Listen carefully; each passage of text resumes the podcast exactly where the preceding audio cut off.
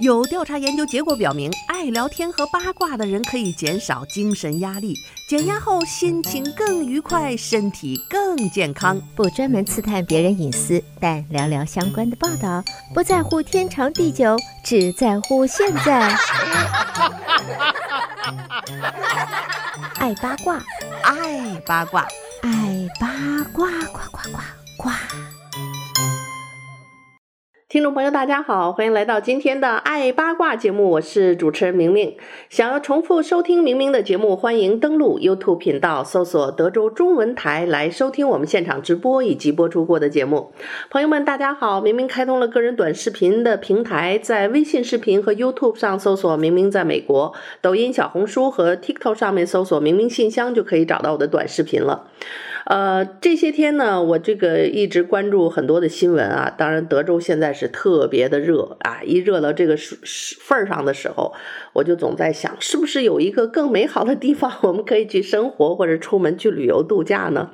真的，出去走一走，看一看，你才知道这个世界有多大，你才知道这个世界上你今天烦恼的很多问题，在另外一个地方可能就完全不是个事儿。那么去到那些凉爽的地方，但是。凉爽的地方，比如加拿大，现在是凉快，可是到了冬天呢，有冻死啊。所以这些天呢，我发现了这个人间的好地方——夏威夷啊，真的是非常喜欢那里，四季如春的温度，啊、呃，都是非常适合度假，非常凉爽的。所以，呃，我很快就会在夏威夷我刚刚买的度假屋里跟大家继续啊直播做我们的节目。当然，呃，人类共同的生活目标无非就是想过得更好、更健康。当你享受大自然的这些恩惠啊，享受美景、美食，还有生活的快乐的时候，呃，有一件事情却是所有的人的一个最扎心的，那就是我们每一天都是在一一条单行的，呃，单程列车上去通向死亡。从我们一出生日那一天开始，这就是一个。单行的列车没有回头路，所以自古以来，从这个秦始皇开始啊，任何一个有钱人还是皇帝啊，你大权在握，你也免不了是一死最终的结果。而且这个到底什么时候离开这个世界，哈，这个事情还真由不得你说的算。有的人呢，非常这个保护健康啊，天天健身，吃的也很小心，结果呢，还是就五十来岁就夭折了。还有的人呢，一天抽烟，一天吃大肥肉，就是也不运动。你觉得他这个完全不健康的生活方式，人家也活了九十好几，快一百岁。所以呢，在长寿的这件事情上，我们有时候不得不说啊，这真是老天说了算啊。可是呢，现在的社会就有一些人偏偏就不信这个邪，就要跟老天来叫板，想要人为的去延长他们的寿命。所以前一阵子呢，就出现一个这个亿万富翁啊，又年轻又帅的帅哥，那钱多到这个份儿上，几十亿以后呢，他唯一关心的就是我怎么样能活得更长。所以呢，啊、前一阵儿，这个这个亿万富翁呢，就是为了返老还童啊，四他今年四十五岁了，他为了保持自己年轻的状态，想把自己的身体变回十八岁的状态呢，他就是不惜一切代价花钱呢，甚至用上换血这样的一个一个技术。几个月前呢，这个这个这个科技巨头名字叫做这个 Brian Brian 啊。Johnson，Brian Johnson 今年四十五岁，他是这个科技巨头，拥有几十亿美元的身家。几个月前呢，他就和十七岁的儿子和七十岁的父亲之间互相换血，来达到所谓的长生不老的呃目的。哎，这个事情呢，就是还算公平了吧？他不光拿十七岁的儿子给他换血，他的血他也捐给他的老爹。那么上周呢，他却突然在推特上宣布停止换血，这个事儿一点用都没有。那么这个 Johnson 最早产生换血的想法呢，想要注射年轻人的血液，让自己变得更年轻有活力，是因为他看到了一个动物实验的报告，一个啮齿类动物的实验测试报告。报告中呢，年长的老鼠在注射了年轻老鼠的血液之后呢，会重新的恢复元气。年老老鼠的认知能力、新陈代谢能力和骨骼状况呢，都变好了。虽然这个测试还从来没有在人体上做过，而且我们也知道，这个这个动物实验和人体实验之间的距离是相当的长，在动物实验上证明可行的事情，在人体实验不一定可行，甚至还有风险。但是呢，这个约翰逊就觉得说，凭啥老鼠可以，人就不行呢？俺就不信这个邪，就要做这个第一个吃螃蟹的人。于是呢，他精心的挑选了一个年轻健康的，给他提供血液的血童，啊，时不时的给他。换换这个人的血，年轻孩子的血，还拉上他爸和他儿子，祖孙三代呢，互相换血，是要把这个实验做到底。那么，约翰逊的十七岁的儿子抽出来的血呢，啊、一升的血液通过离心机转换为血浆之后，会注射给约翰逊。那么，约翰逊呢，再把自己的血抽出来，以同样的工序呢，再注射给他七十岁的老父亲。那么当然，这个老父亲和他都是受益者了。这儿子是够惨的，没没事儿的就就得捐捐捐血。好在呢是给自己亲爹。那么上周呢，他在自己推特上自己承认了，说换血的这个项目呢，他现在已经自主动舍舍弃了，因为折腾了六个月之后呢，他发现呢这钱没少花，劲儿没少费。哎，这个把儿子的这个年轻的血注到自己的身体里呢。这个通过检测呢，发现没啥作用啊，这跟老鼠的那个那个那个动物报告比相去甚远啊，所以呢，跟用自己的血没区别，那就不要浪费这个时间和精力了，停止换血治疗已呃，他说已经完成了六次，每进每次进行一升的年轻血浆的交换，在评估了生物流体设备和成像的生物标志之后，发现没有任何益处。尽管如此，他还是不死心啊。他认为呢，这个没有啥作用，也可能是因为自己本身也不算太老，还还身体状况本身就很很好，啊，也不够衰弱，所以换血提升的这个健康的空间呢，暂时就看不大出来。所以他相信呢，年纪更大的人换年轻人的血可能会有更好的效果。所以这个。以他的理论，他相信七十岁的父亲如果输了他的血，啊，可能会有更明显的提升健康的一个状态。啊，现在呢，他父亲做这项实验的这个结果目前还没有全出来，所以还在等待进一步的报告当中。那么在这条推特之下，很多人啊呀幸灾乐祸啊，觉得这个爱做不老不死梦的这个爱爱做梦的这个不老不死的这个约翰逊终于翻车了。但是约翰逊也说，他只是暂时不输年轻人的血啦，他父亲这边还会继续输他的血，也有可能。我们还得把这个实验做下去，我也是为了大家的福祉。最后呢，还孝心的表示说，如果最后确实证实换血可以帮助他七十岁的老爹的话，他也愿意给老爹提供更多的血液。医学界并不看好他的这个行为，但是换年轻人血液抗衰老这种传言呢，在富人圈子里早就流流传开了，很多事情就是这样，有没有用咱还不知道。哎，很多这个不法商人先把钱赚了再说，所以富豪们钱多的是啊，这个为了啊长生不老，为了年轻啊，为了健康，这个钱留着你也带不走啊，所以他索性的就就花啊，有一点效果，或者是有一点他认为有用的效果，他都愿意为此买单。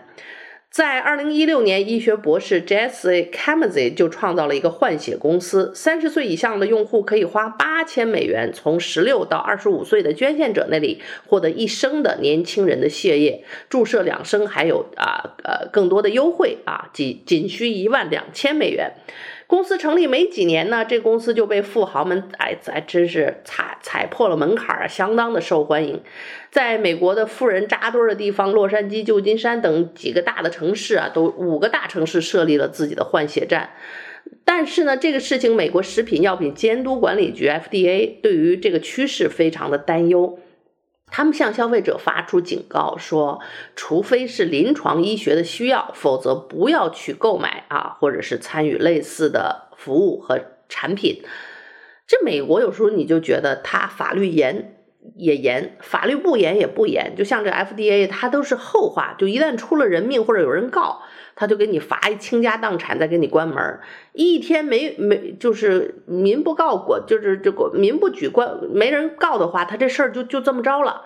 所以呢，像这种换血站，哎，还在如火如荼的在经营着，就等着哪天出了事儿爆了雷，或者说这事儿换了，只要没风险，哎，你情我愿啊，有人要挣这钱，有人愿花这钱，他这个这个政府看样子也也没什么管理办法。所以 FDA 说呢，市面上的换血公司提供的所谓年轻人的血液是没有经过他们的审查和测试的。第一，这血液来源到底年不年轻不知道；第二，甚至不知道这些血液安不安全。你知道这个抽血换血，这哪一个个过程出现任意点的，呃，这个毫厘的差错，都可能造成不可挽回的后果。比如血液血型的检测有任何的这个错误，你输了错误血型的血，可能有生命危险。然后呢，这个供体这个年轻人的血液，他有没有带艾滋病毒啊？万一有一个漏查，或者是有什么样的感染，然后这个抽血换血过来的这个针头一定，当然这么贵的公司他会很小心用一次性的更换，但是但凡啊医生护士或者是有人想想这个图省事儿就没换这个针头，就有可能会交叉感染传染艾滋病毒等等。啊，这这这是后话了。但是咱们再说回来，这四十五岁的这个亿万富翁约翰逊，他也是考虑到这一点的风险了，所以呢，他自己整个这个换换血的过程，你看着他非常小心，他精挑细选了这个给他提供血液的年轻人，啊，连自己的未成年儿子都没放过啊。完了，还有外面其他的这个血统。研究人员在一篇论文中表示说，换年轻人的血不光是一定让人年轻，甚至可能会损害你的健康。他调查发现，接受输血的大约一半人都会出现非常明显的副作用啊。由于数据还不够多，也不能确定这些副作用到底是长期的还是短期的。像约翰逊这次停止换血，很有可能也不光是因为换血没有起到这个他原来所预期的效果，很有可能他是自己也出现了什么不舒服的症状了。为了长命百岁呢，他也真是没少受罪。除了换血呢，他还长期的接受生长激素的治疗。据说这种治疗可以改善骨密度、增加肌肉量、增强免疫力等等。但是呢，在治疗之后，颅内压增高、头疼、血糖也高了，心率变异性下降了百分之十五。这些数据都代表着他在接受这些治疗之后，反而变得更不健康了。虽然不知道指标异常和激素治疗有没有直接的关系，但是他还是毅然的决定停止了这些项目。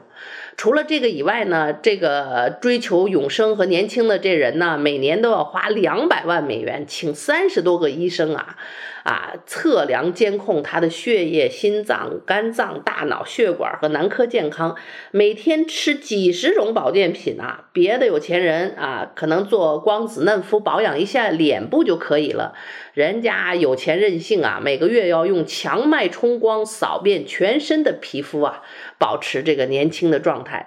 然后呢，这哥们儿吃饭也特别严格，每天一天的卡路里摄入在一千九百七十七以内。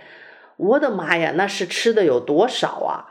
啊，咱们吃一个汉堡就六六六七百大卡，这个这个一天呢，这么一个成年男子吃着不到两千啊，两千大卡，吃的东西呢更更可怜，寡淡无味的蔬菜泥，呃，想起来都都都恶心。这回到婴儿时代啊，而且你知道你不咀嚼以后，你那牙齿都要都要退化的，你你不用劲退呀，而且你想。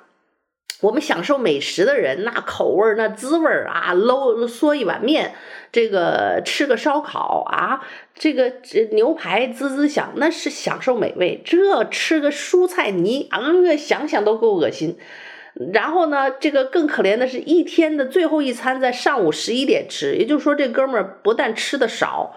还有一就晚饭几乎就不吃了，你看，就中午十一点吃完一天的最后一餐，到晚上睡觉前都不会再吃，一直到明天早餐。这个也是那个叫什么十几小时断食的那个疗法，就是断食呢，据说呃空腹十二小时以上能够激活你的某些什么细胞，让你身体变得 active，变得年轻。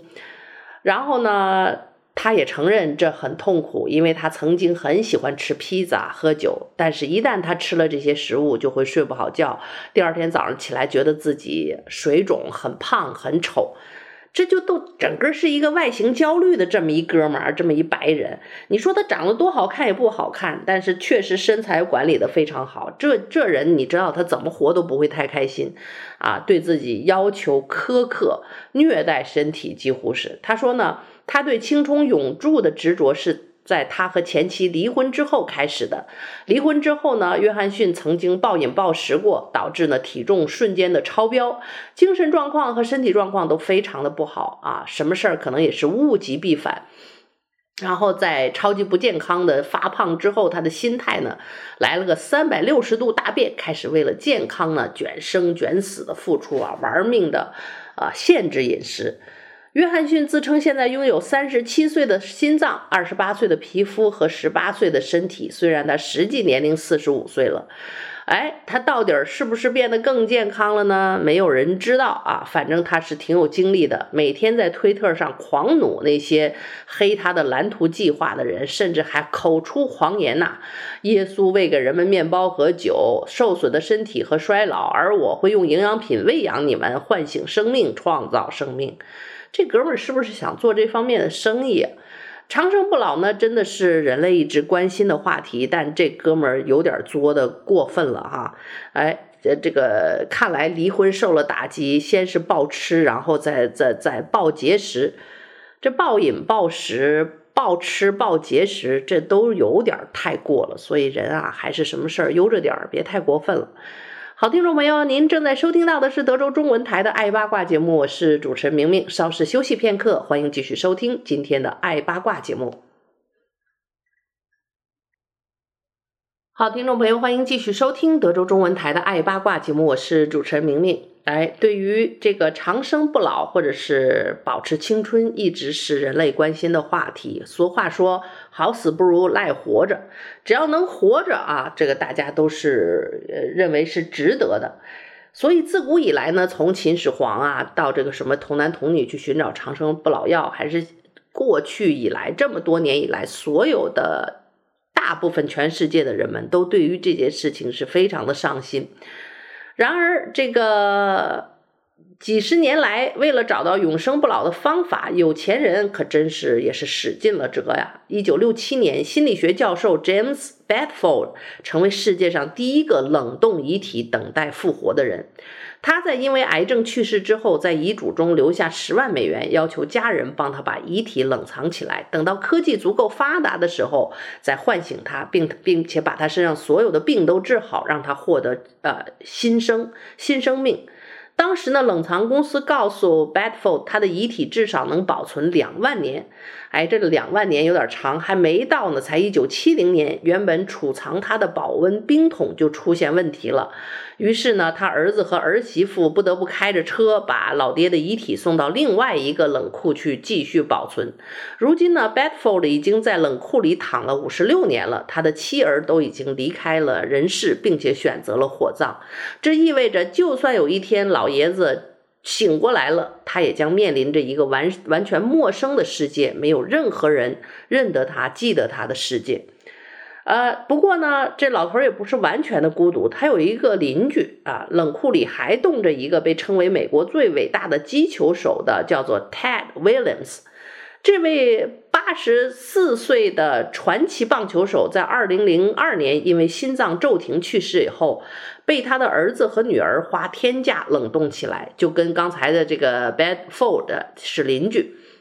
哎，现在冻在一同一个冷库里。他的遗体呢，这个不像那个 Bedford 那样是整个的冷冻的，而是把头部啊砍掉了，进行了神经分离手术，然后钻开了洞，放一个装满液氮罐的钢罐子里，啊，身体被储藏在另外一个就类似于 Bedford 那种类似的保温桶中，冷，他们可能是用那种液氮急速的冷冻，然后保存的这个遗体。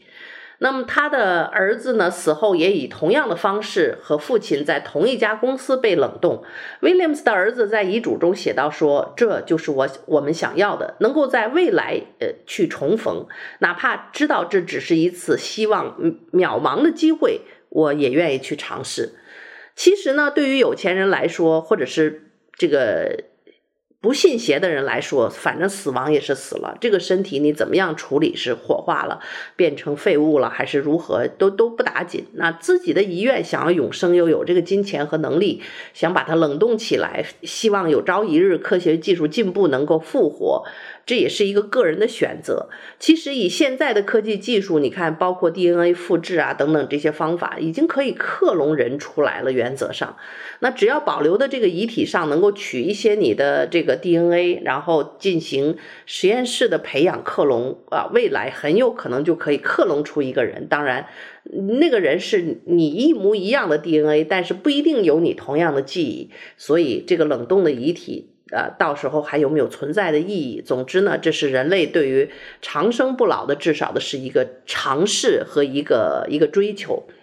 进入到这个二零二零年代呀，这个大富豪们对这个长生不老的狂热就是更加与日俱增了。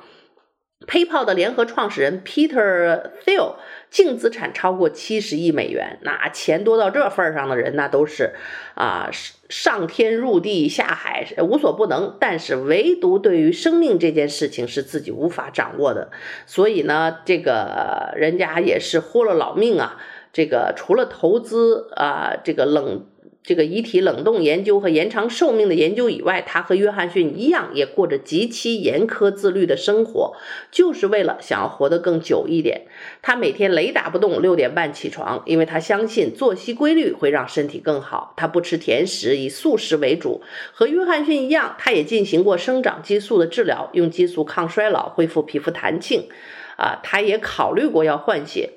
那么，在 AI 领域的进呃这个巨头前啊，Reddit 总裁 Sam Altman 啊就更夸张了，他一口气投资了一点八亿美元研究将人类的健康寿命延长十年的方法。嘿，我倒觉得这哥们儿这个目标看上去还相对比较现实，我们可以尽可能的延长寿命，延长个十年。啊，这个这个难度想象和什么长生不老和这个遗体复苏比起来呢，确实更加有可能实现。平时呢，这哥们儿也会吃特别多的补药，还还把原本治疗二型糖尿病的药物当保健品吃。啊，医学专家都说啊，这些东西不要效仿。他自己的养生理念包括动不动就禁食十五个小时，除了早上喝一杯浓缩咖啡以外，什么都不吃，而且他只吃素，连甜食也不吃。每周举铁三次，还会进行啊、每周一次全面的这个这个非常全面的健身。不工作的时间里，他会花大量的时间睡觉。起床以后会用大功率的 LED 灯照射全身十到十五分钟。上面这些都是他觉得对身体健康有好处才这么做的。他每个季度还会检查一次血液，随时发现自己缺乏什么微量元素，好及时的补充上。如果你觉得他为了长寿吃药算是疯狂的，那么谷歌的工程师。Raymond 就更加夸张了，他每天吃一百多粒儿药丸呐，比约翰逊和那个前面几个人加起来人吃的都多。这哥们儿今年七十五岁了，他吃的药大部分是为了保健，而并不是为了治病。呃，以前人家问他，你吃这一百多粒儿药都都吃些个啥呀？他总是我啊保保持秘密不说。前不久的一些采访里，他才透露一些蛛丝马迹，其中包括说一些可以抗氧化、防癌和心脏病的，像白藜芦醇，还有这个乙酰胆碱，这都是抗氧化的一些东西，据说能够减少啊，还有还有这个据说能减少运动造成疲劳的这个泛醇，就是他反正他自己研究认为对的东西。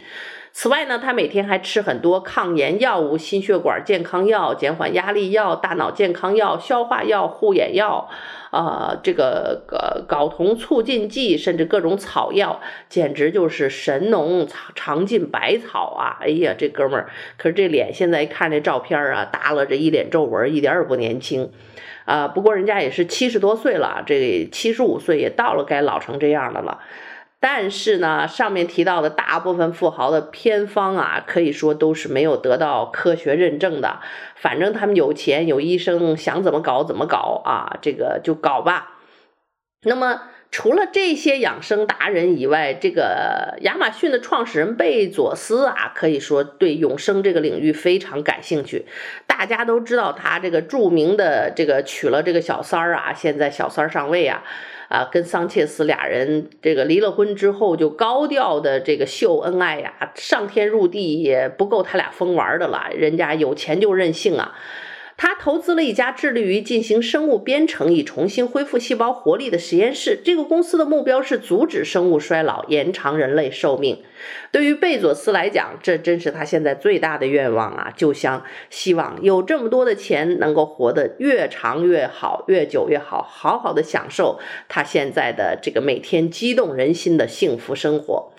贝佐斯还投资了一家研究衰老细胞的公司，投钱帮助他们开发减缓、阻止或者是预防衰老的变革性的药物。不过，呃，目这个这个眼光所及，你看到贝索斯自自打跟这桑切斯在一起，以及投资这些长生公司以后，他个人确实是从头到脸换一个人一样，从以前的瘦弱的这个一个理工男，变成现在一身腱子肉啊，然后有一些肌肉，然后有点光头强的。那感觉，哎，明显的倒是觉得更加有年轻和活力了。这当然排除不了爱情带来的活力。另外呢，也相信他在和这个永生公司和这个抗衰老公司一定也是拿自己做了不少的实验。呃，那么脸书的创始人扎克。伯格呢，大家有人管他叫蜥蜴人，其实蜥蜴人呢也不是今天一下子就成这么厉害的，练柔术啊、拳、跆拳道啊。他承认自己最感兴趣的事情也是永生，所以扎克伯格和妻子也创立了一个奖项，鼓励研究延长人类寿命的方法，取得变革进展的人将可以拿到三百万美元的奖金呢。哎，至于大家熟悉的特斯拉的 CEO 马斯克。哎，他是不是本来最有可能获得永生？但倒不，他倒不想永生，他只想多生孩子，延续生命。这事儿觉得更加靠谱啊。所以呢，预计到呃，根据 PNS 的 Intelligence 的报告显示，预计到二零三零年，全球抗衰老市场将从目前的一千九百一十五亿元猛增到四千两百一十四亿元，就是翻倍啊。为这个市场做出贡献的，一定就是这些渴望活得久一点的富豪们先买单。其实我们普通人，呃，何尝不是如此呢？看来只有努力工作赚钱，然后呢，有了钱可以续命吧。呃，如果这个事情能够成真的话，倒也是我们努力生活和工作有奔头了呀。啊，好吧。好了，再次祝愿朋友们有一个愉快的周末生活。感谢您的收听，我们下周同一时间再会。